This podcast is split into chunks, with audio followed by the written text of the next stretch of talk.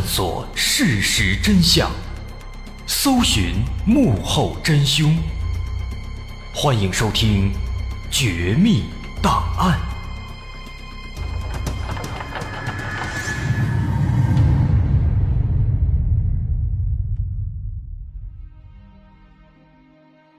还原事实，探索真相。欢迎来到今天的《绝密档案》，我是大碗。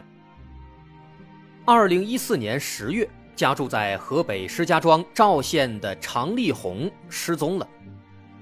这位常丽红是一位四十七岁的普通的农村妇女，她性格外向，闲不住，平时晚上没事了，经常会出去串门有时去打麻将。有时去找人聊天。在十月九号这天晚上七点多，常丽红像往常一样又出门了，但这次他却一夜未归。家人们想给他打电话，但却发现他忘了带手机，这联系不上了。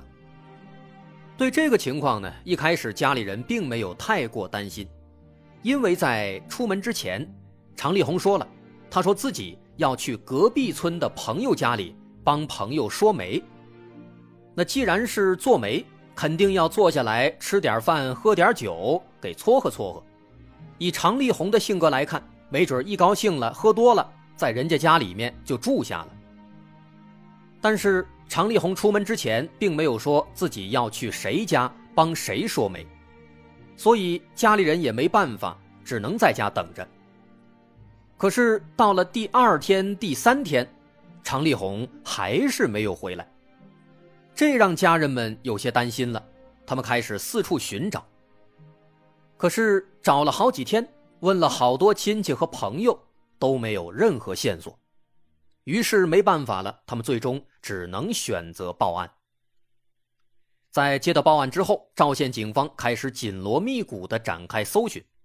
但是就在这期间，在常丽红失踪十天之后，二零一四年的十月十九日上午九点多，警方又接到了一起新的报案。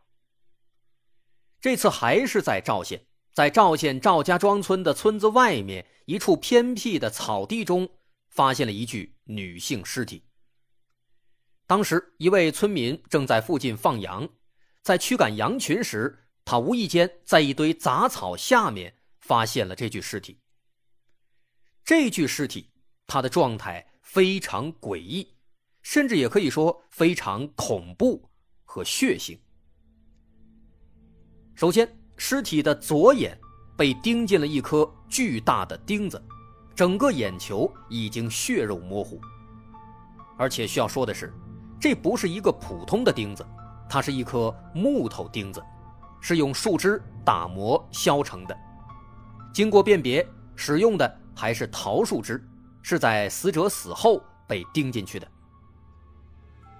接下来能看到，在死者的头部有一处钝器击打的伤痕，但伤口并不深，也没有流太多血。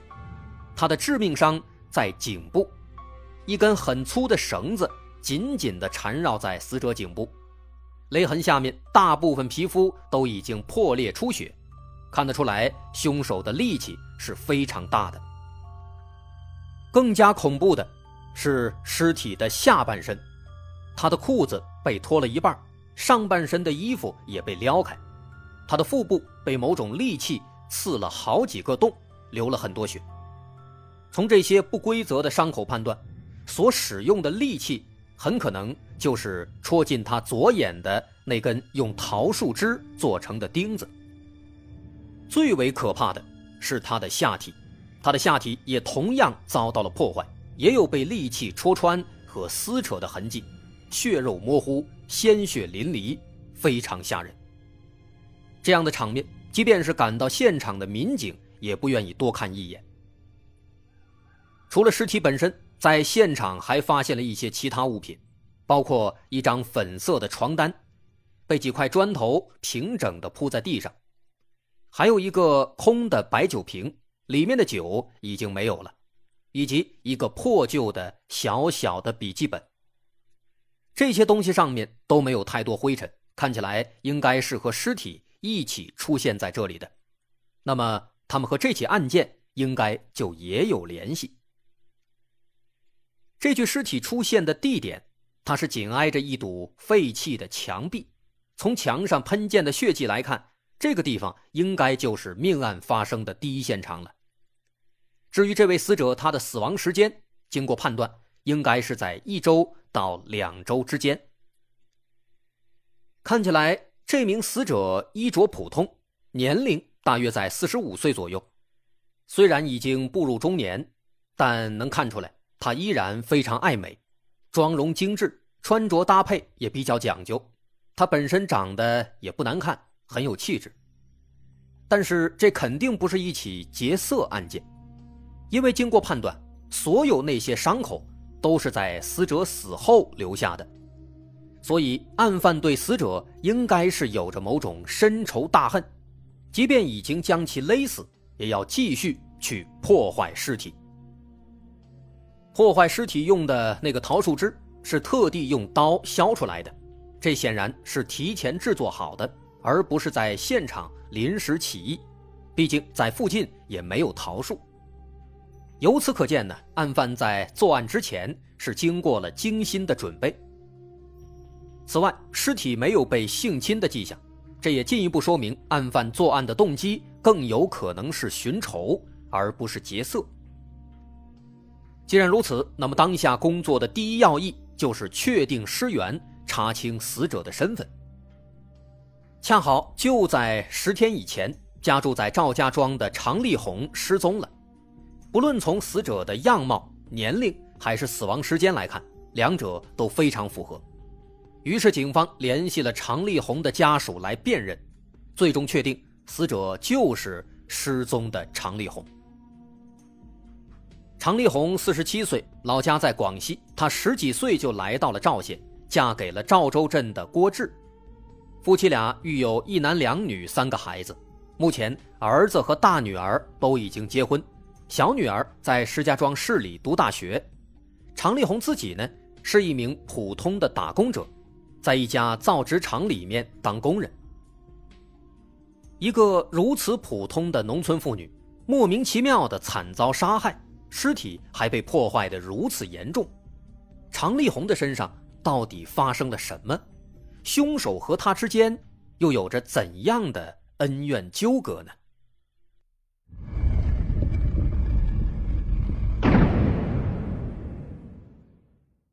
据家人介绍。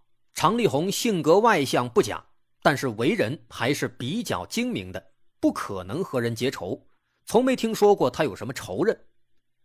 不过呀，在失踪之前，家人说常丽红确实有一些奇怪的举动。首先，在常丽红彻夜未归的第二天白天，家里人去了一趟常丽红上班的造纸厂。想看看常丽红是不是直接去上班了，但是常丽红的直系领导造纸厂绿化科的李庆熙李科长，他却反问说：“常丽红不是请假了吗？”这句话呀，让常丽红的家人们瞬间摸不着头脑，因为他们根本不知道这回事仔细一问才知道。就在昨天，也就是常丽红失踪当天的白天，他找这位李科长请了一个十天的长假，请假条还是李科长帮他写的，常丽红只在最后签上了自己的名字。一边说着，李科长拿出了一张请假条，那上面确实有常丽红的签名。据李科长说，说当时常丽红在请完假以后啊，还对李科长叮嘱了一下。说我请假的事儿不要告诉任何人。李科长当时就感觉奇怪，但是考虑到这是人家的私事儿，也就没有多问。这当天白天刚刚请了一个长假，结果到了晚上就失踪了。这事儿看起来确实是有点说不出的蹊跷。除了请假这事儿，在十月九号常丽红失踪当天，他当晚的外出行为其实。也有一些反常。一般情况下呢，他都是在家里吃过晚饭之后才出门，但是那一天晚上，他连饭都没吃就直接离开了。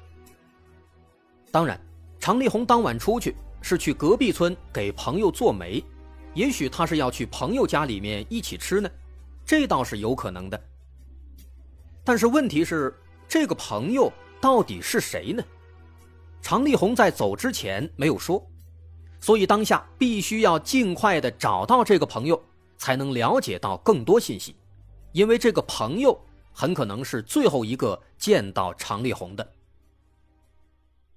然而，当警方走访了周边的所有村子之后啊，却发现常丽红这其实是无中生有，根本就没有人找常丽红给做媒，没有这回事儿。那么换句话说呢，常立红当晚对家人们撒了谎，他当晚出门肯定是另有目的。那他出门到底是去干嘛呢？警方调取了村里面为数不多的监控，虽然最终没有查到他去了什么地方，但是却发现了另外一个很奇怪的细节。之前提到，在常立红的尸体旁边有一个空的白酒瓶。这瓶白酒其实就是常丽红带来的。从监控里可以看到，常丽红当晚走出家门之后，她首先去了商店，买了一瓶白酒，然后又独自向远处走去。难道说她是一个人在外面喝闷酒，然后突然被袭击了，惨遭杀害吗？恐怕不会。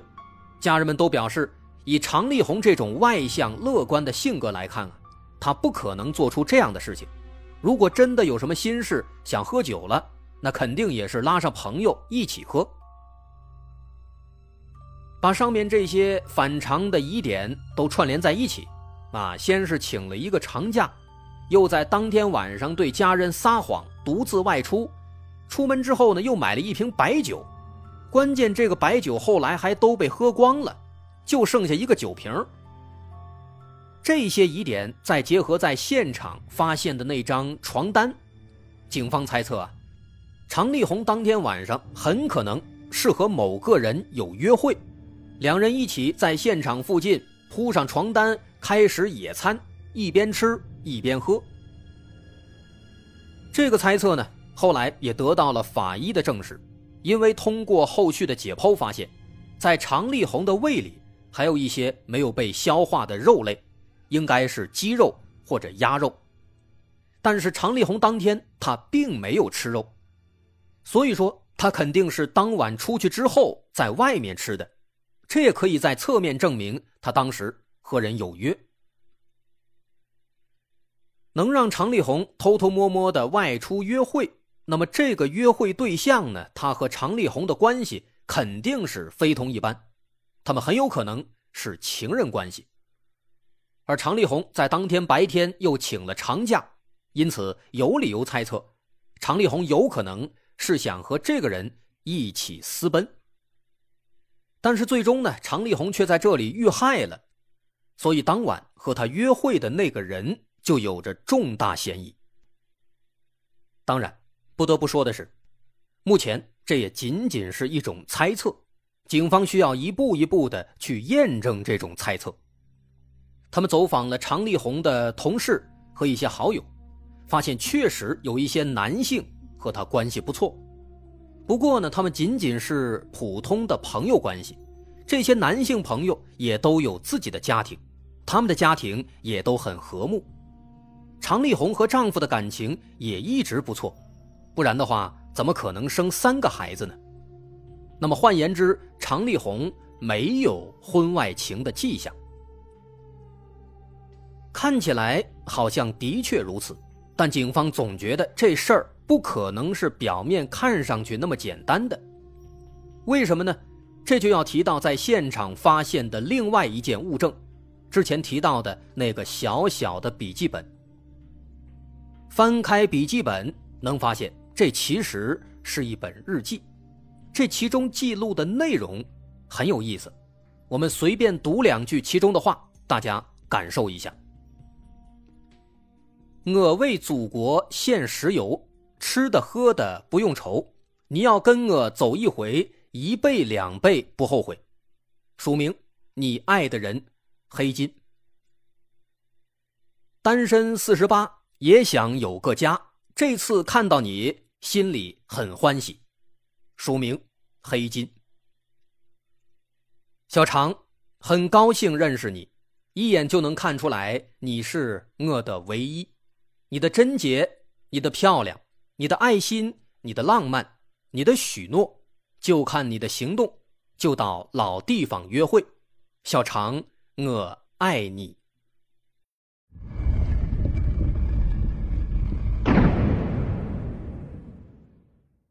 短短两三句话，透露出了很多信息。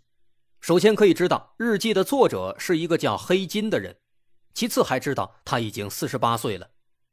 除此之外呢，日记里面多次提到了小常，能看出来黑金对这个小常极为痴迷，两人似乎是恋人关系。虽然这里面写的这个小常的长是长短的长。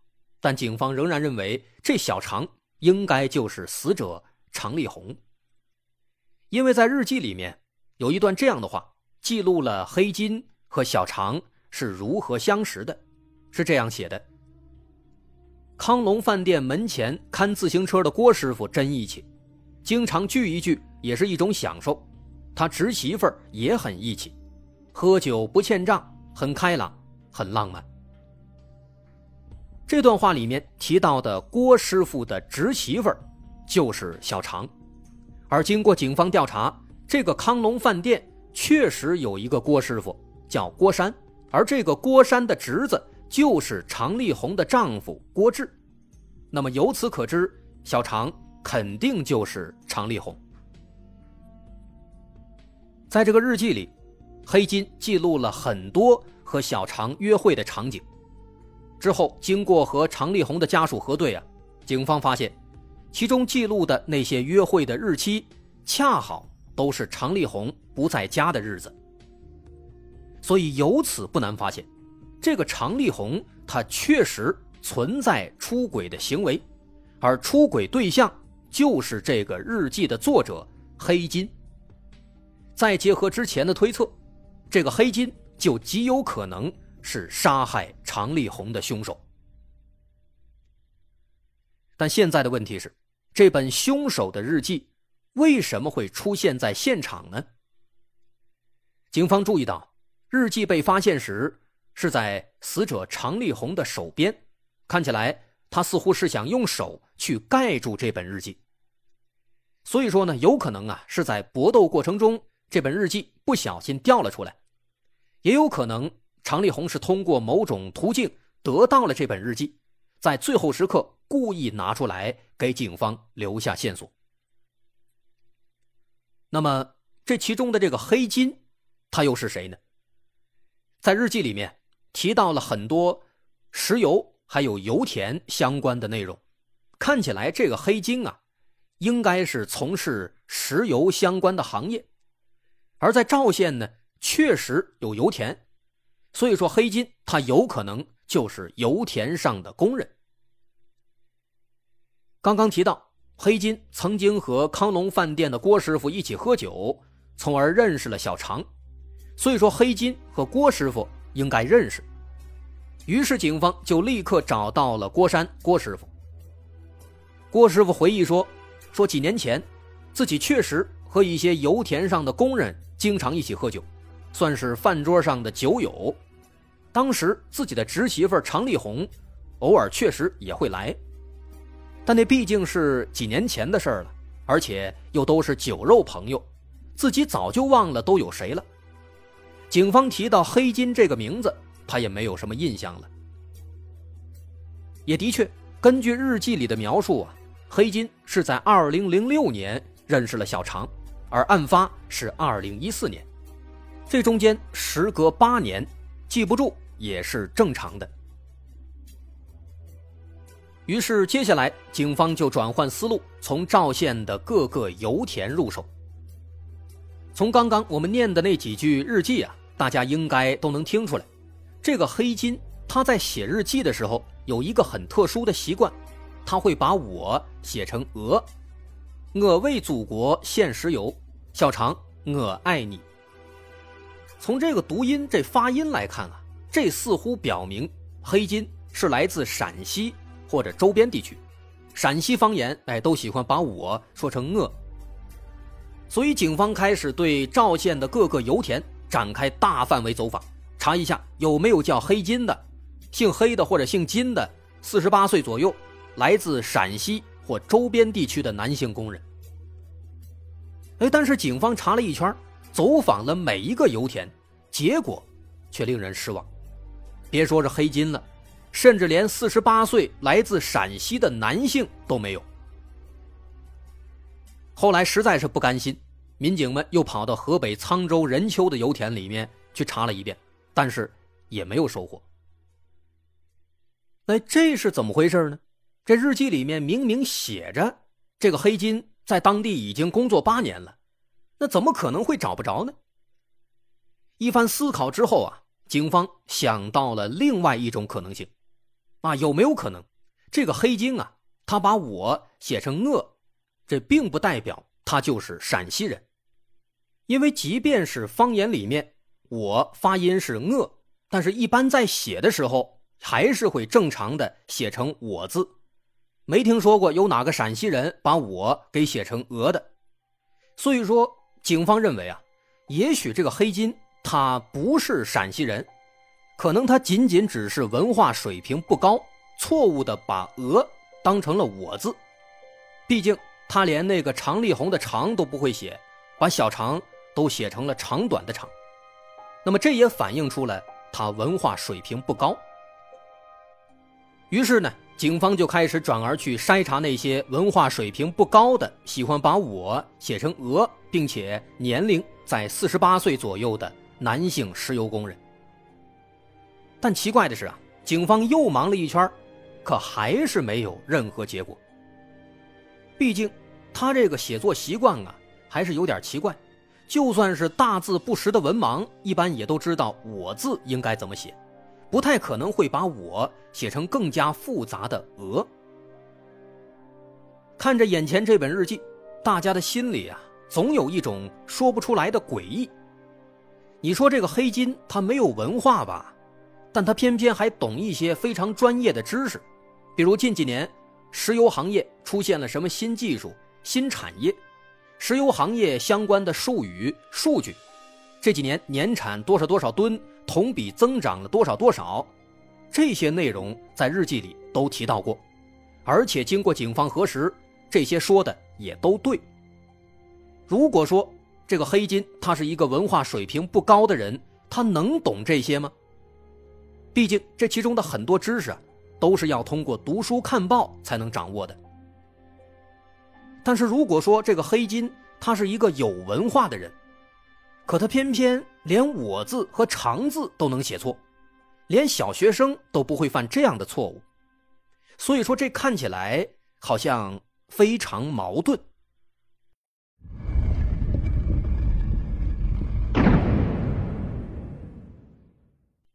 事已至此，警方只能再换一条思路。除了郭师傅，其实日记里面还提到了好几个石油工人的名字。既然提到了，说明黑金和这几名工人应该都认识，所以警方打算从这些工人入手。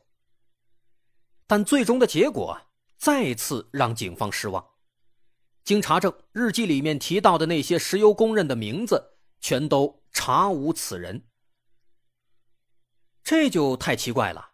为什么要在日记里面写一些根本不存在的人呢？这让民警的心中。产生了一丝不祥的预感。结合之前发现的错别字等等疑点，他们第一次对这本日记的真实性产生了怀疑。想到这儿，警方再次打开日记，对其中记录的一些具体事件展开调查核实。很快，日记的最后一页引起了他们的注意。在最后一页写了一句这样的话：“今天你找我。”要借十万元，说儿子结婚用，你骗我这么多年，我成全你。联系上下文，可以看出啊，常丽红是以儿子结婚为由骗了黑金十万块钱。十万块不是小数啊，这也许会成为杀人动机呢？于是警方对这件事展开调查。很快发现，常立红的儿子确实在一个月前举办了婚礼，当时家里确实也急需十几万块钱。但是啊，当时常丽红是向亲戚们借了这十万，并不是向这个黑金借的。那么通过这件事情，警方基本就可以确定，这本日记中的内容大多是真假参半，这很有可能是有人故意写的一个假日记，故意把它留在案发现场，想误导警方侦查。这个人确实很狡猾啊，在日记里面编造了一个叫黑金的人，把一切线索都指向黑金，让警方以为这个虚构的黑金才是凶手。不得不说，这一招的确很高明。为了进一步确定这一点，警方对这本日记中的文字笔记做了一番仔仔细细的研究，最终发现这本日记的作者是轮换着使用左手和右手写的。这种刻意的换手写字，在一些类似的案例中，往往都是案犯在故意伪造笔记。因此，这也在侧面证明了这本日记。是伪造的。那么，谁会故意做一本假日记放在案发现场呢？不用说，肯定是凶手。鉴于日记中提到了大量的有关常丽红的生活细节，因此警方判断案犯一定是一个常丽红身边的人，和他接触很多。那么，该如何找到这个人呢？为此，警方搬出了这起案件的所有卷宗和资料。打算重新梳理一下目前掌握到的所有线索和证据，看看能不能发现端倪。很快，他们又一次注意到了那张请假条。一位细心的民警突然发现啊，这个请假条上常立红的签名和常立红本身的字迹好像不太像啊。于是他赶紧把这些字迹送去做进一步的比对鉴定。而比对的结果呢，可以说是无心插柳柳成荫，竟然有了意外发现。经比对发现，请假条上这个常丽红的签名确实不是他自己签的，而是由写这张请假条的人签的。之前已经说了，这个请假条是那个李科长帮常丽红写的，常丽红自己仅仅只是在上面签了自己的名字。所以说呢，现在这个比对结果就意味着，常立红请假这件事儿根本就是假的，是李科长一手伪造的。但这仅仅是第一个惊人的发现，除此之外，更加劲爆的是，经过比对发现，请假条上的字迹和那本日记里面的字迹其实是出自同一个人。这个消息更加重要啊！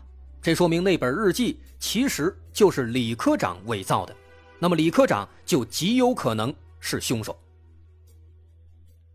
于是警方开始暗中调查李科长。经过调取村里的监控，发现常丽红失踪当晚，李科长果然也出门了。他出门之后也去了一趟商店，后根据商店老板回忆说，李科长在这里买了一些乡巴佬鸡腿和鸭翅，然后独自离开。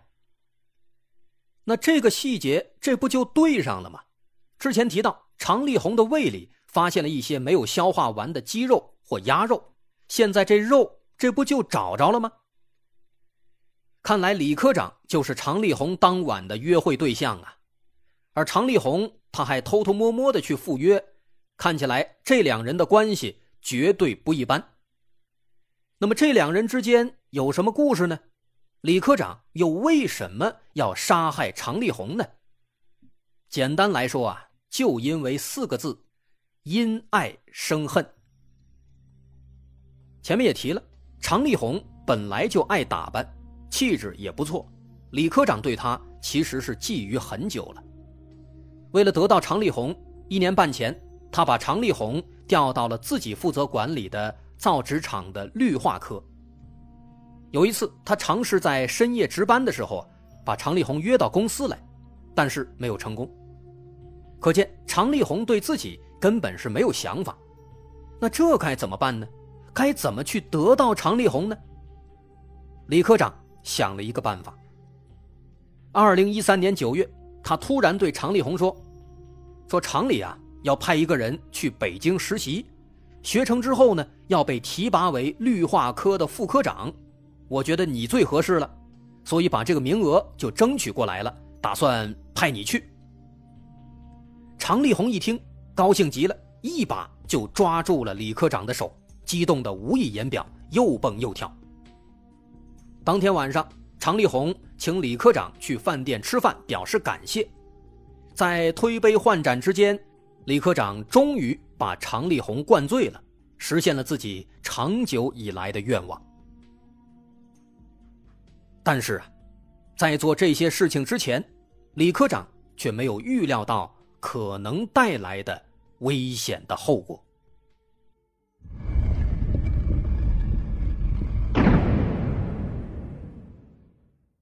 实际上，所谓的去北京学习，然后提拔为副科长的事儿，完全就是假的。常丽红当了真之后的两个月里，他经常找李科长询问这件事情，而李科长就只能找各种借口一拖再拖。直到十一月末，实在是不能再拖了，再拖就露馅了。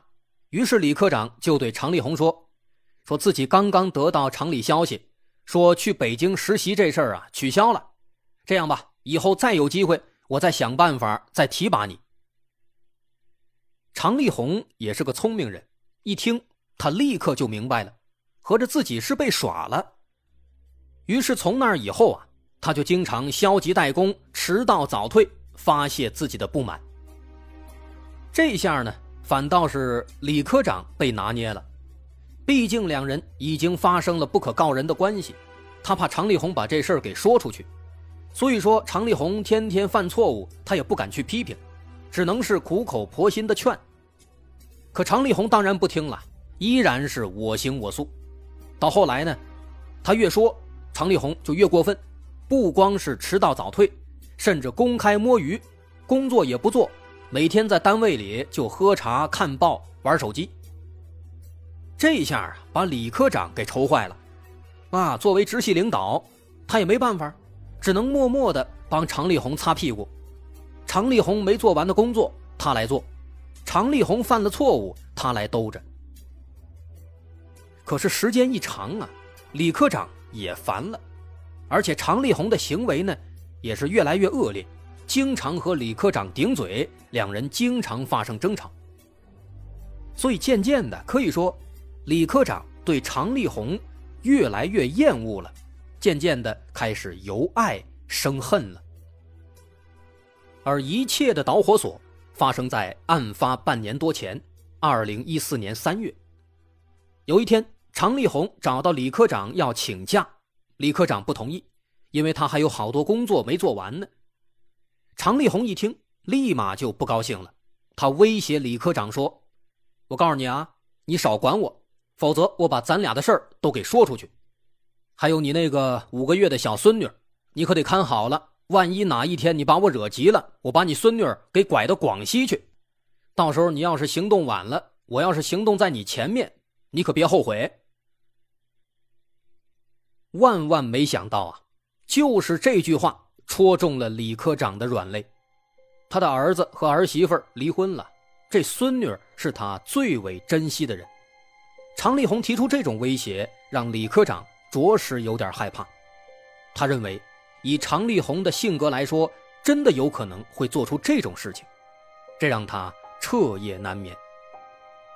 在辗转反侧了一宿之后啊，他觉得，为防止自己心爱的小孙女遭遇不测，自己应该先下手为强，除掉常丽红。为了除掉常丽红。李科长从二零一四年四月就开始筹备，他的办法就是伪造一本日记，嫁祸给一个不存在的虚构的凶手，让自己成功脱身。他把这个虚构的凶手设定成一个石油行业的工人，因为他曾经看到常丽红和一些石油工人在一起喝酒。为了伪造这本日记，他花了很大功夫，专门读了很多石油行业的书籍，又买了一些石油行业的旧报纸，根据旧报纸的出刊日期，按照相应的日子，把报纸上提到的一些新闻和数据都写在日记里。后来成功误导了警方。只可惜啊，李科长他在伪造日记的过程中有些画蛇添足，偏偏要把我写成鹅，这个细节有点多此一举，也引起了警方的怀疑。此外，他故意左右手换着写，又故意伪造一个常丽红的请假条，也徒增了他的嫌疑。李科长在被捕之后交代说，在十月九号案发当天，常丽红。又和自己发生了争吵，并且又一次扬言说要让他再也见不到孙女。这句话把李科长彻底激怒了。于是他准备了一截桃树枝，用刀把一端削尖，又准备了一条绳子，决定当晚就动手。那天下班之前，李科长假装和常丽红求和，表示自己又帮他争取到了新的晋升机会。希望晚上找一个地方好好谈一谈，所以当晚常丽红才会买了一瓶酒去赴约，李科长才会买了一些鸡腿之类的食品。两人见面之后呢，坐下边喝边聊，等喝的差不多了，李科长趁其不备，捡起一块砖头，突然砸向了常丽红的头部，接着他又掏出绳子，把常丽红生生勒死。杀人以后，他把那本日记扔在尸体旁边，又拿出提前准备好的桃树枝，刺伤了尸体的腹部和下体，最终一把插进了尸体的左眼。为什么要插这个桃树枝呢？后来他交代说，因为民间都认为桃树枝驱邪，把常丽红的眼睛刺瞎之后，等他变成鬼就无法找到自己了。显然，这都是一些迷信的。风言风语。这起案件啊，这个李科长啊，他的名字叫李庆熙，他前前后后忙活了将近一年，就为了解一时之快，潜规则女下属，结果却因此把自己拖进了深渊，得不偿失啊！最终，经石家庄市中级人民法院审判，李科长李庆熙被判处死刑，他为自己的愚蠢行为。终于付出了惨痛的代价。我是大碗，今天这故事咱们就说到这儿。本节目是出于传播更多信息、普及法律知识的非营利性目的。本期内容参考自电视节目《真相暗藏杀机的情感日记》以及当年的过往新闻和多篇网络文章。如果有来源标注错误或侵犯了您的合法权益，请相关作者通过邮箱和我们取得联系。我们将及时处理。您可以关注我们的微信公众号“大碗说故事”，在其中获取我们的节目邮箱以及进入听众群的方法。我是大碗，感谢大家收听，咱们下回再见。